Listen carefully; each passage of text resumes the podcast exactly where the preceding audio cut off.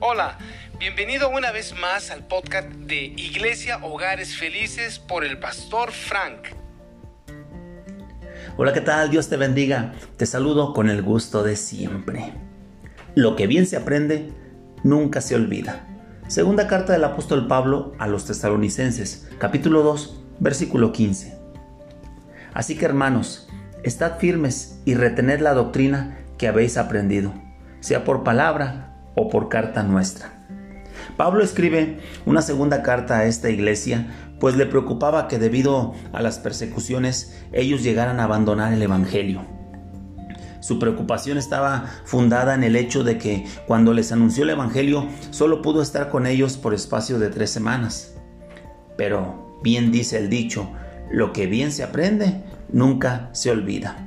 Pablo anima a sus lectores a que permanezcan firmes, eh, no solamente al enfrentar la persecución, sino también al enfrentar la falsa doctrina.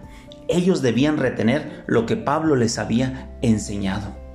Pablo sabía que enfrentarían presiones eh, por medio de persecuciones, eh, que se verían asediados por falsos maestros, que habría entre ellos algunos con mundanalidad y otros con apatía y otros que llegarían a renegar de la verdad y abandonarían la fe.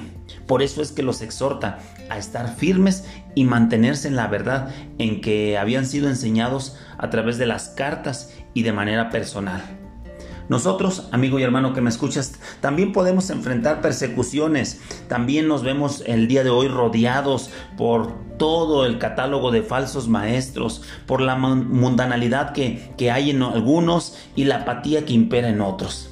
Pero con todo y eso, usted y yo debemos de mantenernos aferrados a la verdad de las enseñanzas de Cristo, porque nuestras vidas y nuestra eternidad dependen de eso.